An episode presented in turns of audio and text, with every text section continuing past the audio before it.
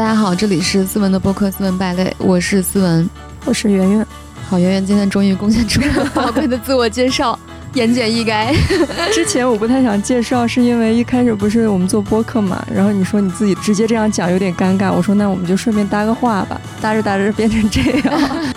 今天呢，我们来讲一个特别有意思的话题啊，因为之前我们在那个录播客的时候，有很多朋友留言说，思文老师说他朋友的故事。感觉他为什么有这么多朋友？所以今天我们来聊聊就是朋友跟社交的话题。但是很神奇哦，去年的时候我们俩一起去吃了个饭，然后你就说你感觉你自己没有什么朋友。后来一年之后你就跟我说你现在有好多深度的朋友。这一年到底发生了什么？我觉得我可能之前一直比较关闭自己，因为第一个是我那个 MBTI 是 INTJ，就是我其实是比较内向的一个人。跟大家听到这里都非常惊讶，但我确实是一个非常内向且社恐的人，我很不容易对别人打开自己，而且就是如果你以前认识我的话，你会发现我在社交中的形象是一个冰山一般的人。你有没有注意到？我不是注意到，是有一天，就是去年那个时候，我不是辞职了吗？辞职了之后，你给我打个电话。很久之后，然后我跟李诞一块儿去喝酒，就提到了这个事儿。他就说：“啊，思文现在这么细腻的吗？” 就是我在很长一段时间，就是如果我在一个我不是那么熟悉或者非常让我觉得很舒适的场合，我会是一个非常戒备且非常对周围保持警觉和敌视的一个状态。我觉得大家对我的印象，你知道之前我的经纪人。跟我在一块儿工作，因为经纪人是跟你非常贴近的那种工作方式嘛，就是你去什么活动，他要陪着你去，帮你去处理各种各样的细碎的事情。然后我的那个经纪人，他跟我去过两三次活动，说，他说，天呐，思文姐，你居然是这么好的一个人，真的很难想象哎，居然是好人耶，他们都觉得你很难搞。然后我说啊，我说我很难搞啊。然后后来我想想，我确实就是我在大家面前的那个形象确实很难搞。我也很难沟通，然后我也很有锋芒，就是别人跟我说什么，我特别容易怼别人。我觉得我就是一直以这种非常警觉的态度去面对外界，所以其实我很难交朋友，因为很难有人主动敢跟我说话，我也绝对不会主动跟别人说话。但是呢，好像自从我意识到这个问题之后，就是去年的啊，去年咱俩吃饭的，就是去年夏天的时候嘛，我那时候突然觉得其实朋友是很重要的。你知道，因为当时我在那个青岛录节目的时候，就是一种非常荒芜的感觉。然后我就会觉得，好像我跟别的人也很难交朋友，然后我也没有什么朋友，每天就一个人在那个酒店里面待着，然后就是看日升日落，看云舒云卷，然后我就觉得，为什么人生会这么荒芜呢？如果你只是一个人在一个孤岛里面，就哪怕你读再多的书，然后你去看再多的好玩的东西，你去一个人买再多的好东西。你也不会觉得幸福，我当时就这种感觉。可能我我在上海的时候不觉得，可能因为上海还是有很多认识的人或者熟悉的活动，哪怕是哪怕你剪头发的理发师，对吧？都跟我都是很熟的状态。然后我们家阿姨啊，也是在一起认识很多年的人，就把你那些真正的很孤独的东西给遮蔽了。对，就是你会觉得，哎，你总是跟熟悉的人在一块相处，总是有人说话，总是有人可以说话。当你在一个陌生的地方的时候，你发现你没有朋友的时候。甚至你没有太多远程可以交流的朋友的时候，你会觉得非常的孤独。所以我那个时候就天天在抖音上直播，不是为了别的，我不是，就是我没有任何盈利的目的，也没有卖任何东西，当然只是在聊天。但是我觉得，只是跟大家一起聊天，我就觉得好像就会好一点，就没有那么的孤独。我有时候觉得说，孤独不是通往智慧的一条重要的道路吗？就是通往智慧一定是需要经历孤独的。但是我觉得，在某种程度上。我觉得孤独肯定不是生活的一个解，就是它不是你生活本来应该有的状态。我觉得人还是一个社会性动物，是的，嗯，就是人还是需要社交的，就是人的定义就是社会关系的集合。对，所以说自从那次开始，我觉得我就突然之间有了一根弦，就是我会突然告诉自己说，朋友是很重要的，就是我不应该去忘掉这部分。然后呢，我回来之后就有刻意的做一些社交，比如说之前大家的聚会我都不去，就是我觉得啊有什么意思不想去，然后还要认识那么多人，好累啊。后来就跟自己说，我一定要去刻意社交，我一定要去刻意的去出现在某些场合，比如说跟你，我觉得我也是刻意社交，你知道吗？就是可能是我为数不多的主动的做一件事情。记得上次就是拍杂志的时候，你跟我讲，你说哎你很适合做播客，当时心想嗯，那做个播客也挺好的。然后我就主动向你发出了要求，哎，我说那你愿意跟我一起做播客吗？这件事情可能对你来说就是稀松平常，但对我来说已经耗尽了我非常非常多的能量。就是对我来说，主动去邀约别人和主动去向别人发起一些怎么说呢？主动的社交和主动的说话聊天，对我来说都是极其困难的一件事情。我以为你一直是这样的人，就是你想做什么就去了。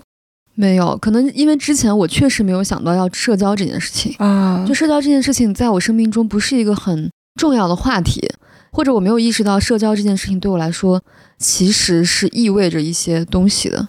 嗯，我最近发现是因为我不是去看我的心理咨询师嘛，然后我就跟他说，我说我现在的生活过得还挺好的，就是我不用去上班，然后我做自由职业，做的东西也都蛮开心的，但是我不知道为什么我还是有一点点的无聊。他就跟我说，那是因为你没在人群中。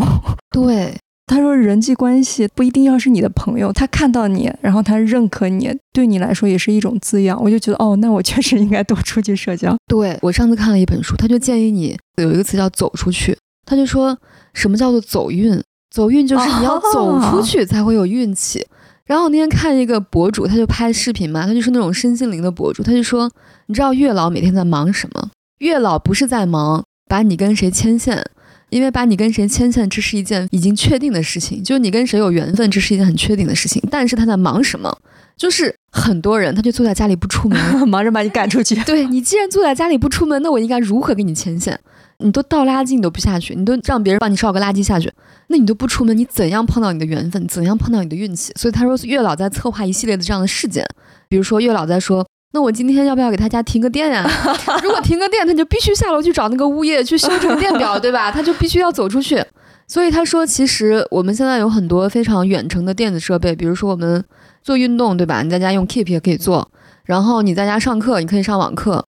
但是他说，就是走出去的那种能量，就是你跟人真实的那种互动，跟你在网上电子的那种互动是完全不一样的。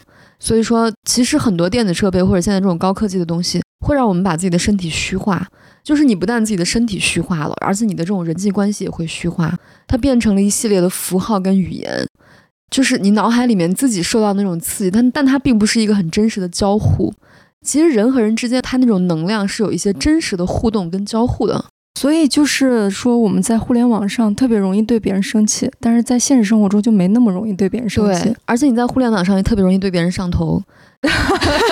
是，对吧？为什么很多网恋容易见光死？就是你在网上看的东西，其实很多是你想象的，就是你觉得这个人哎符合我的很多点，但其实你见到这个人，你会发现，哦，跟我想象的不是一回事。所以说，我觉得其实真正的社交，它不是在网上的这种聊天，而且真正的社交，它会带给你在网上你所感受不到的这种滋养和照顾等等。因为网上它只是眼睛的刺激。就是你，以为你能看到这个人的照片，但是你见到这个人他是无感，眼耳鼻舌身意。对，眼耳鼻舌身意，嗯，就是它是全方面的。是，所以说我从去年开始就刻意的让自己做这个动作，我就是去刻意社交，然后这个社交是走到人群中的社交，不是自己在家里面自嗨的那种微信聊聊天的社交，然后我就会发现真的不太一样。这个过程对我来说其实不是那么容易。比如说，我有的朋友你也见过嘛，有一些女生的朋友哈，我最初跟他们其实就完全不是一类人，他们都是那种做生意的呀，他们说的很多事情，比如说什么呃资金的事情啊，什么做生意的事情，我完全不懂。然后我觉得好像我也不太能够主动去跟他们有很多话题。但是后来大家就会经常的聚会，比如说他们在一块儿喜欢喝茶，他们有时候会叫我。我以前觉得这种喝茶这种活动我一点都不感兴趣，喝什么茶又喝不懂。后来呢，我就觉得即便这样，我也要去感受一下。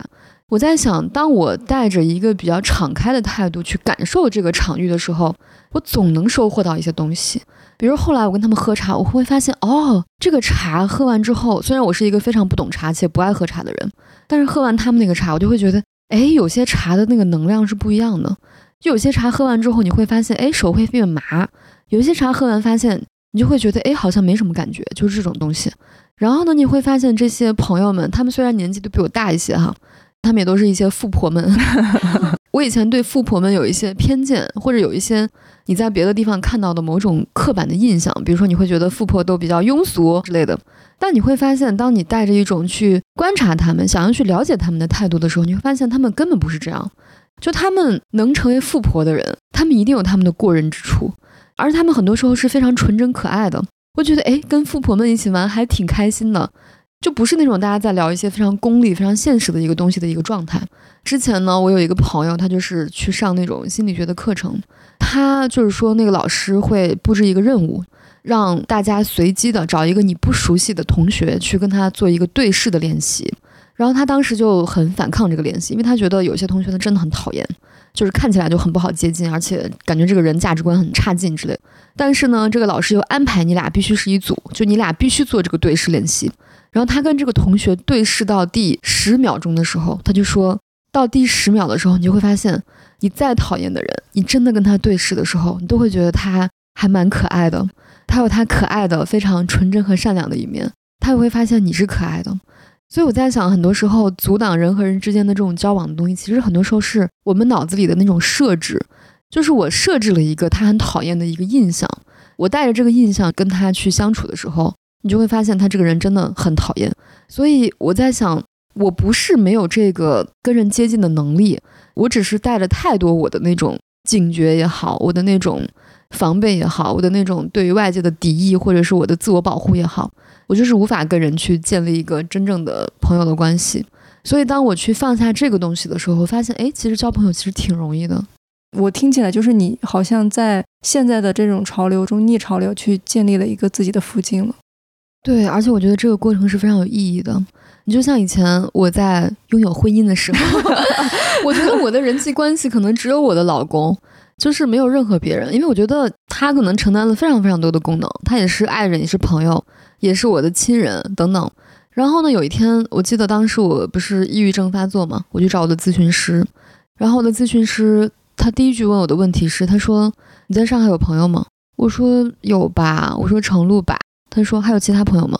我说呃，我说啊，我说好像没有吧。我说同事算吗？他说不算。他说呢，其实你现在在抑郁症的状态，你相当于在一个深井里面，你在这个井里面。他说一个人至少需要三个支撑的脚去把你撑起来。他说这个就好像你要从这个井里爬出来的时候，你需要垫三个石头，而且三个才是稳定的。他说我现在布置给你个任务，就是你在这个期间你要找至少，比如说哪怕是在杭州也好，就是我坐车一个小时我能去到的地方。然后我在很崩溃的时候，我能找到他哭诉的这么三个朋友，三个人。他说：“你老公算一个。”他说：“你仔细想想，还有没有第二个人？”我说：“第二个人啊。”我说：“那就你吧。”我说：“起码我还能约你哭一哭。” 他说：“嗯。”他说：“那你有点惨。” 他说：“你要知道这个事情是非常重要的。”然后从那天起，我其实种下了一个交朋友的种子，就是我觉得哦，原来朋友是这么重要的一个东西。就是有时候大家会觉得，哎，就是阅读是一件很深刻的交流啊什么的。但其实有时候你想想，确实，如果有人可以说话的话，你会选择跟你的好朋友聊聊天呢，还是你一个人看看书呢？嗯，我觉得大家都会选择聊聊天吧，也可以营养均衡一点。我们聊聊这个书。我感觉大家应该都知道重要，但是最关键的是，你不知道哪里去认识，你怎么认识新的人？我觉得是一件很难的事情。这个问题我觉得非常的重要。对我来说，哈，我好像所有的朋友几乎就是两个渠道，第一个是工作。第二个是一些学习，包括认识程璐老师，也是去脱口秀俱乐部。当时我也是在抱着尝试一种新的东西的一些态度去走进这个俱乐部，然后认识了比如说程璐啊、海源啊等等一些朋友。我觉得就是如果大家抱着一种刻意去交朋友的态度，其实很难交到朋友。就比如说我个同学哈，他如果在听我们的节目，他应该知道我在说他，因为我因为我看不上他。当然，他有我很尊重的地方，就他，他跟我关系非常非常好，就是我俩应该是认识了三十年的朋友，就他是我小学的同学，然后一个男生，我们俩在上大学的时候，就是在同学聚会上又成为了好朋友。然后呢，他是一个非常非常努力刻苦的人，就因为他本科不是一个名校，但他通过自己非常强烈且坚定的努力去考上了一个名校，而且是跨专业，就非常了不起。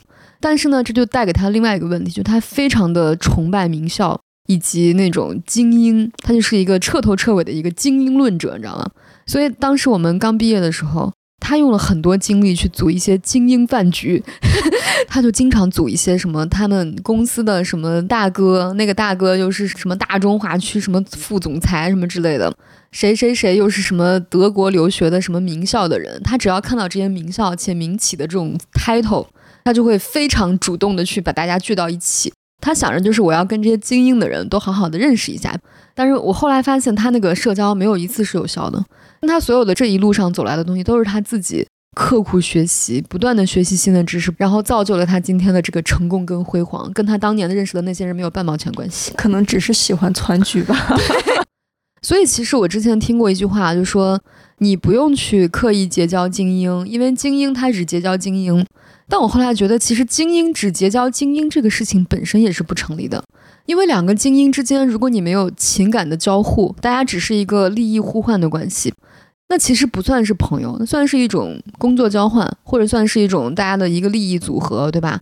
就比如说商学院就是一个非常典型的利益交换的场所，就大家去商学院也不是为了学东西，你知道商学院的模式就是你每一天上课，你会发现你要从那里领一个新的名牌，然后你会发现你旁边的那名牌不是昨天做过的人，就他一定要让你每天都换新的附近的人，促成你最有效、最大程度的社交。就是你想结交精英是有精英的渠道的，你不用非得把自己你你朋友的时间都用上，你不用搭上自己的情绪价值。就是我们用一个交朋友的心态去结交这些精英，就是完全没有必要。你说朋友的夸赞和批评，就我们可以聊聊这个。就是我觉得朋友还有一点很重要，就是他可能是你的一面镜子。我以前好像有一个定义，就是说敢跟你说不好的话的才是真的朋友。我后来觉得其实不是这样，因为。我觉得说好话跟说坏话都不重要，重要的是你的动机是什么。是的，对，就是我说这个话是为了讽刺你、挖苦你，还是我是为了帮你？这个我觉得听的人应该可以很明显的听出来。所以很多人说，哎，我说话直，你不要介意哦。这种人就是他只是为了我此刻发泄一下，我此刻或者说表现一下我的这种直爽多么的幽默。你们此刻应该赞赏我的直爽和幽默，它其实是一种自我彰显的一种优越。虽然这个优越感非常的虚无啊，但是他确实觉得这是一种某种优越。然后呢，其实真正的好朋友，我觉得他会，我觉得他会指出你的问题，但他不会让用一个让你很难受的方式指出你的，他一定知道你是可以接受到什么程度。就比如说，就是我上次有个朋友，他就说他在街上见到他的一个好朋友的男朋友跟别人劈腿，在街上，他就会在想，我应该如何告诉他？他不会说，哈，我告诉你，你男朋友在街上跟别的女人在一起。就如果是这样的话，你当然说出来你很爽啊，但是有什么意义呢？就别人会受伤害啊。就是我觉得好朋友第一考虑的是你的感受，其次是我说这个事情能不能帮到你，对吧？嗯，就有点像是咱们有时候说什么高情商，不是高情商或者低情商，而是我想不想为你好。就是如果你想为别人好的话，你说出来的话自然不那么伤人，别人听起来就会觉得哦，你高情商。就其实我这个人有一个特点哈，就是我其实特别喜欢说一些就是我认为的真话。有时候我甚至感觉不到，比如说刚见面的人就会说哇，女篮这么矮，我说哇，我说女篮这么丑，就这样，就类似于这样的。然后我经常会这样子，有时候就怼别人一下。但其实我没有什么恶意，就比如说我有一次我见一个朋友，我真觉得他老了很多。我说啊，我说你怎么苍老了这么多？但其实我没有恶意哈。然后他就说，你为什么总是说出这么难听的话，却让人感受不到伤害呢？就是他说完之后，我突然好像有了一些感受。就第一个是我要克制一下自己说这么难听的话，因为确实也不是什么好事儿呢，我也不应该以此为豪。第二个就是。好像确实，如果你真的不是本着伤害他的心态去说这句话的时候，他真的可能感觉不到太大的伤害。所以说，如果你的朋友感受到了你的语言的很多伤害，可能就是因为你你自己可能都察觉不到的一些一些恶意、微小的恶意，对一些微小的恶意，可能你自己可以去看一看。或者是有时候我也不是为了伤害别人，我有时候就是觉得自己这样说出来。不错，觉得自己很幽默，显得自己很，显得自己知道很多，哎，或者是有时候，比如说交浅言深，对吧？我觉得交浅言深是我以前很差的一个毛病，就我经常跟人就没见几面，我就说的很多，就暴露很多信息，我觉得这个很差劲，这个毛病。我后来想了一下，我为什么这么喜欢交浅言深，是因为我其实有一种讨好的心态，就比如说我第一面见你说，哎，你知道那个什么我们那个领导的八卦吗？就其实我在用别人的信息去讨好你，在拉近我们之间的距离。但你会发现，时间长，你会发现你这样子交浅言深，用一些此刻不应该有的分寸，去获得当下的一个似乎是比较接近的关系。其实这种关系非常的稍纵即逝。你会发现，如果你是有分寸，能够保护别人，然后你也有你也有你的克制，你也知道什么时候该说什么话的时候，你有你的克制的时候，你会发现这种关系其实比较长久。嗯，而且你用八卦换来的朋友也很难是真的朋友。是，就是你会吸引到一些他只会对这种负能量或者这种八卦感兴趣的朋友。就是你你说我自己怎么感受的时候，他不搭理你说哦，我有一个八卦，他 就立马过来了。所以其实之前我们公司就是不是校管哈，我之前的上班的公司有一个女生，她就非常多的八卦。我觉得她是一个八卦中转站，就是任何人不知道的信息她都知道。然后她其实每天都跟很多人说很多话，但你会发现这个女生非常的孤独。就是她真的遇到事情的时候，她真的不知道该找谁说。就我记得她有一次，因为我我家当时跟她住邻居，她就住我楼下。然后呢，她有一次就哭着到我家。其实我跟她关系属于那种很平常的同事关系，但她真的哭着到我家，说她男朋友不跟她结婚之类的。我当时在想，哇，就是她平时有那么多的朋友，看起来，但她其实真的在想哭的时候，她居然会找到我。我就会觉得他跟大家的关系其实挺疏远的。嗯，因为你在说八卦的时候，你其实心里知道你用这种信息在换，然后你就跟他说啊，我很难过，别人会觉得切，就这这 就这样。对啊，你难过有什么呀？除非是说啊，他难过是因为男朋友不想结婚了呀。就是，但是你这个时候你会发现，你自己的这种事情，你并不想把它作为八卦散播出去。就是如果大家想交朋友，有没有可以注意的地方？就比如我们设计一个场景，你刚认识一个人。你有什么技巧吗？怎么快速拉近？我觉得刚认识人，就比如说对我来说哈，最艰难的社交就是当时去见那些明星。首先，我作为一个素人，我见明星我已经压力很大了，然后我还要跟他对话，我还不能让他觉得我无法跟他对话，你知道吗？就是你要在一个很平等的状态跟他对话，他才会信任你。所以我当时的一个调整就是，我把自己的那个我去掉了，就是我，我觉得我在你面前，我不想表达任何我的东西。我只想全方位的去看你，看到你，然后去听你在说什么。所以当时我觉得那也是我的工作，就是我要倾听你的东西，倾听你的信息。但是同时，我后来发现这个工作对我来说训练的很好。就是我后来见到一个新的人的时候，我就会发现我在刻意的让自己变成一个很空的状态。就此刻我不想表达任何的我，此刻我要听听你在说什么，我要看看你是什么样的人。然后呢，你可以跟这个人有一些情绪的共鸣。当然，这个不是刻意的。比如说，这个人说：“哇，你知道我昨天晚上摔了一跤。”就是你可能，比如说我正常情况下，我听到这句话，比如我的朋友之间，我说：“哇，你好好笑，你居然摔了一跤。”但是如果是一个陌生的人说：“我摔了一跤。”我此刻就不能用这么戏谑的态度，因为戏谑的态度就是有我了，就是我在评价你的这个事情。但这个时候，我可能会去连接他当时的感受，就是：“哇，你摔了一跤，那你当时是不是很疼？”就其实只要你共情到一些他的一些情绪。他就会觉得跟你拉近很多距离。然后我有一个技巧，因为我这些年也采访了很多人嘛，我发现刚认识他想跟他迅速拉近关系的时候，第一反应就是你不能把他当成你不认识的人。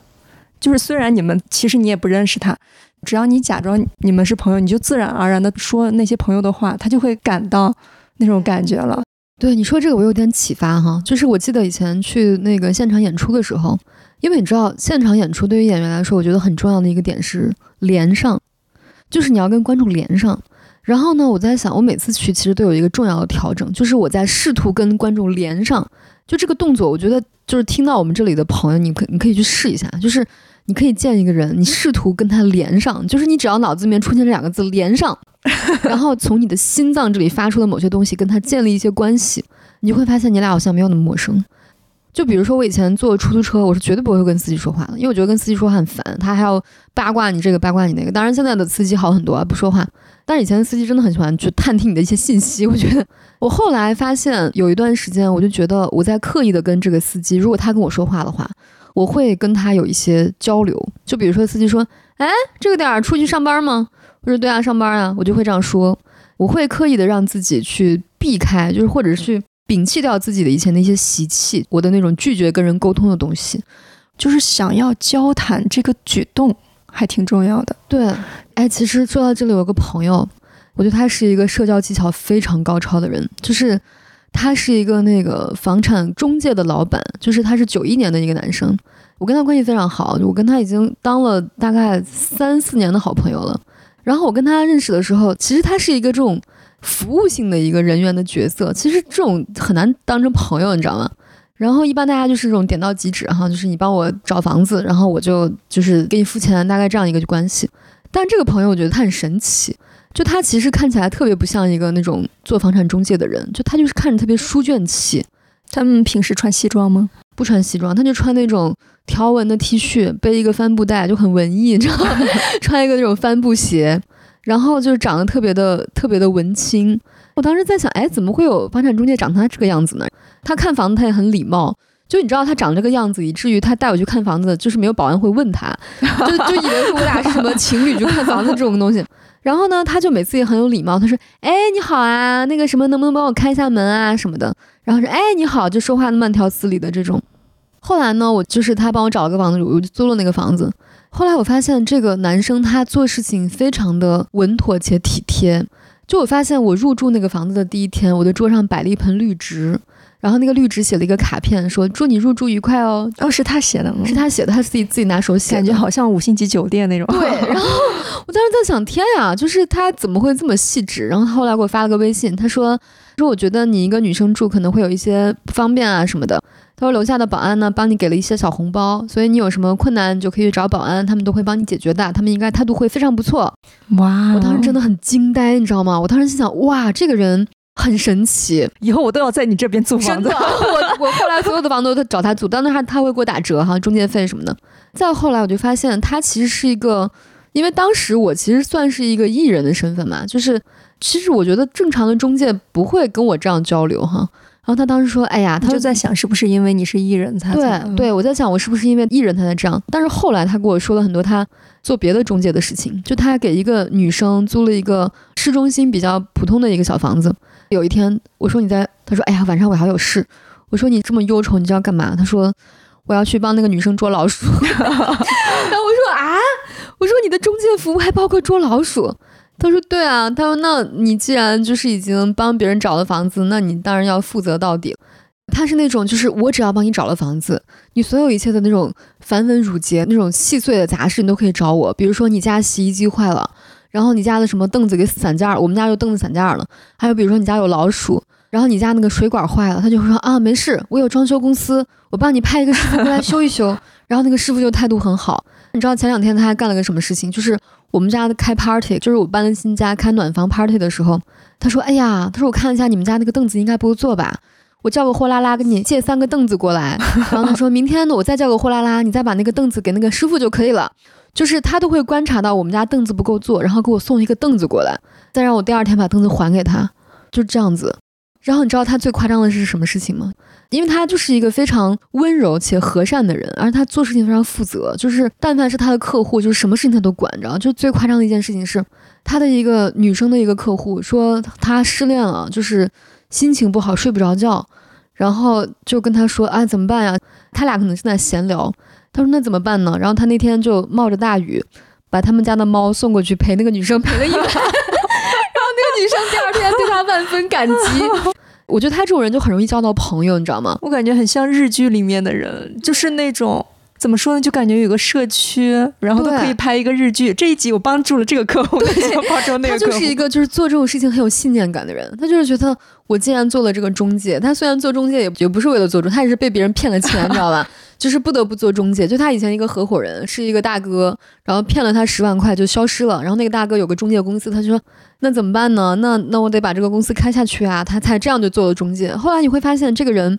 他虽然也不是一个巧舌如簧的人，但你会发现这个人他的那种值得信赖，他对那种细节的那种关注，和他对你的这种情绪的这种关照，你会觉得他非常的值得信赖。所以他的那种客户全都是那种长期客户，因为他的门面其实很小，他其实在上海只有一家很小的店。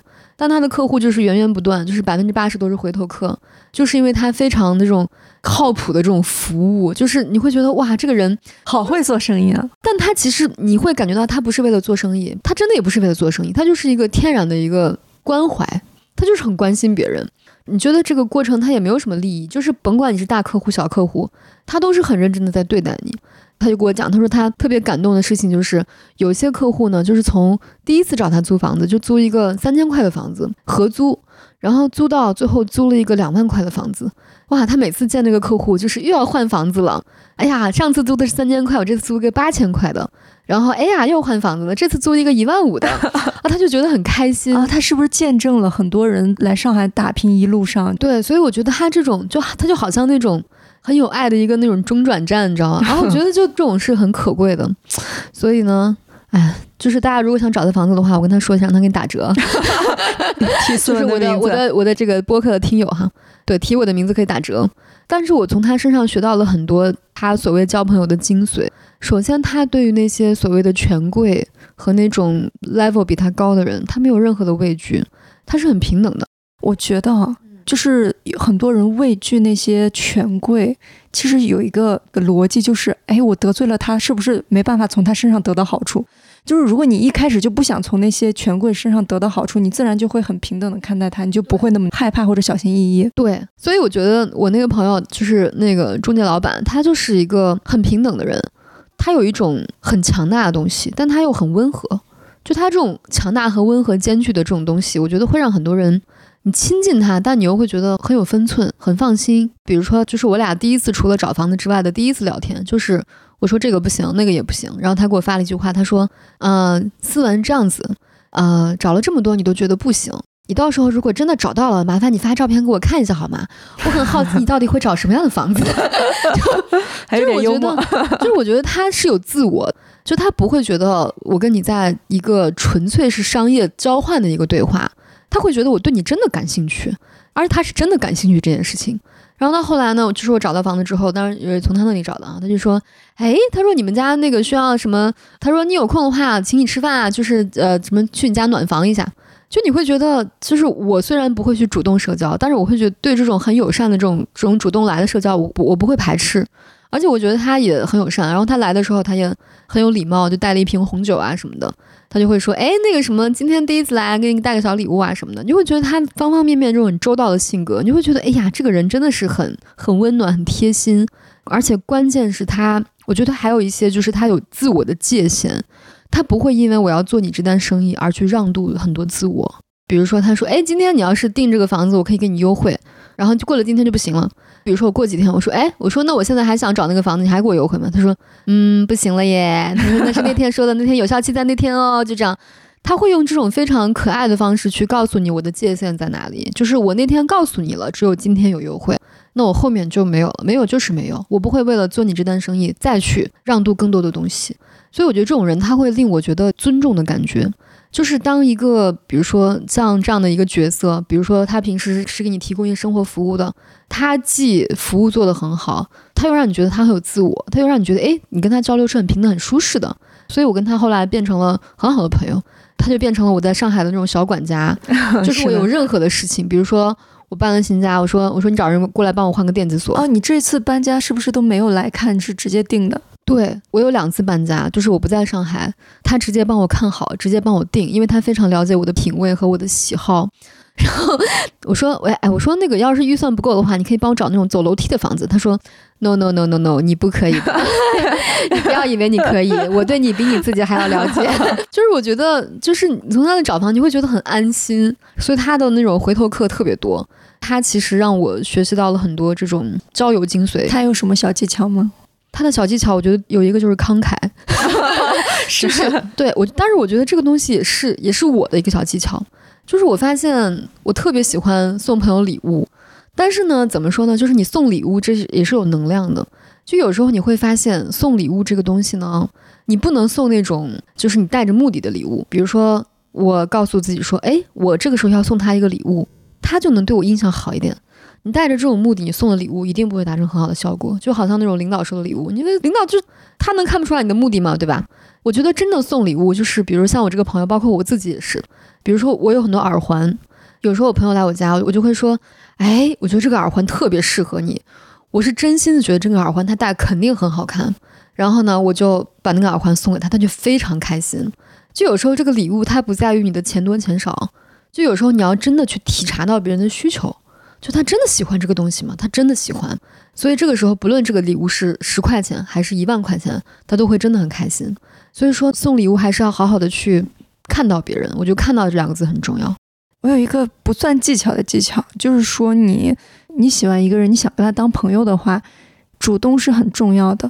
我们以前会有一种啊，我主动了是不是代表就打扰他了？但其实你想象，你你的一个朋友给你发来消息，你也不会觉得烦啊。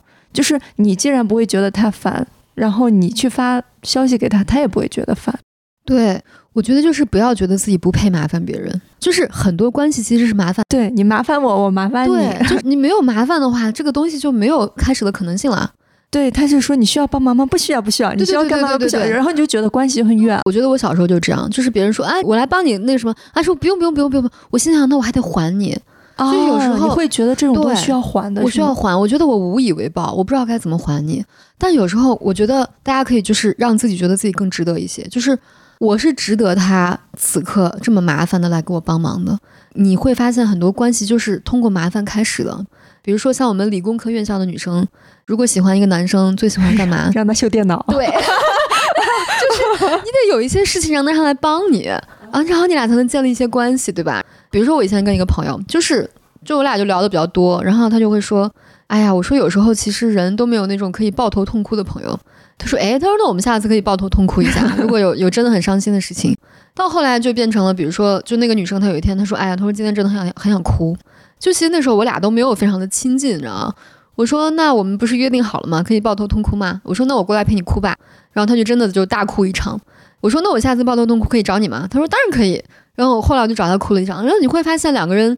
就是互相哭了一场之后，两个人就已经关系更亲密了，就非常的亲密了。就是你，因为你可以把你最脆弱的东西暴露给他。是，暴露脆弱是一个很好的交往方式，但是不是所有人都可以。对的，对对对，暴露的时候确实会让人变得很亲近。就比如两个人在那地方非常官方的聊着聊着，突然有一个说：“哎呀，我觉得我们现在聊太官方了，太无聊了。”就然后你把那个把那个尴尬打破，对，就是你们也会变得特别亲近的。对。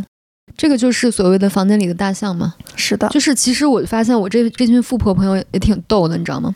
就你知道他们都是那种做生意的人，其实他们都还情商很高，就那种情商很高那种上海女生就在一起。哎呀，真的很漂亮呀！但是因为我这个人就是比较的跟他们说话方式不太一样，后来我去他们那个喝茶或者一起玩的时候，我就会经常说一些真话，就比如说有一个姐姐。他很逗，你知道吗？他其实特别闷骚，但他表面上装出来就是道貌岸然的样子。然后他有一天跟我讲，他说：“他说，哎呀，他说我觉得人嘛，就是人就是不骚气一点，就枉为人类。他说，他说我觉得人要是不渣的话，就白活了。他是一个婚姻特别的传统且健康正常的一个人。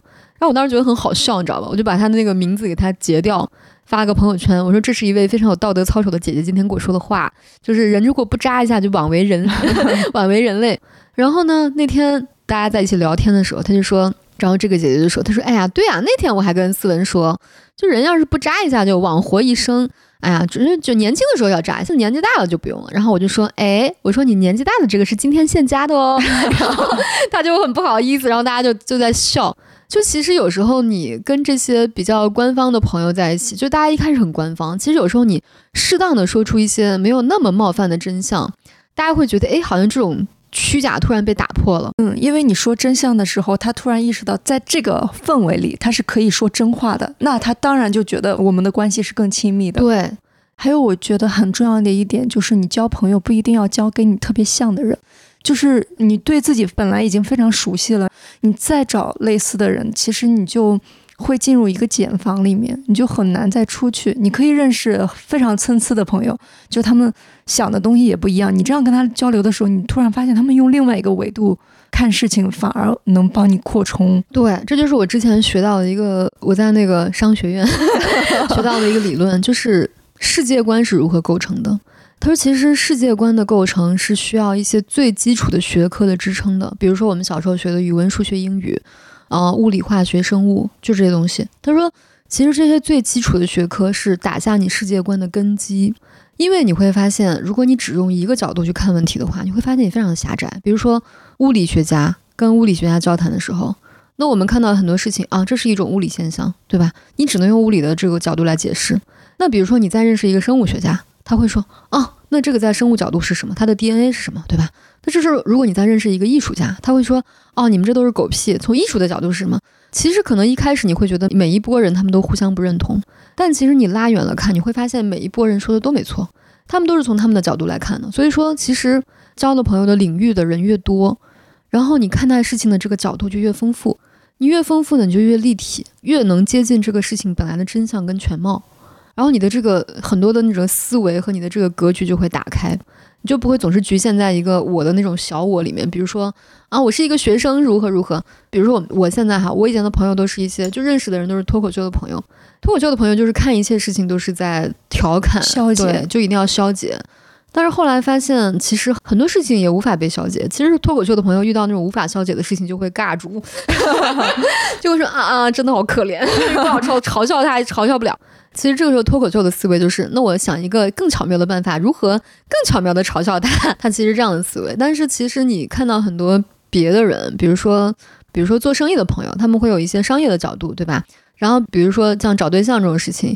比如说我的上海女性朋友，她就会比较的怎么说呢？现实就是说，哎呀，喜欢一个男生，她说一天之内我把他的资料发给你，他就会打探他的底细。就是这种，就是我以前会觉得，哎呀，他们好现实啊，但现在觉得这不重要，这很重要。就是你拿到他真实的信息，你会避免很多伤害和欺骗，对吧？我觉得这个很重要。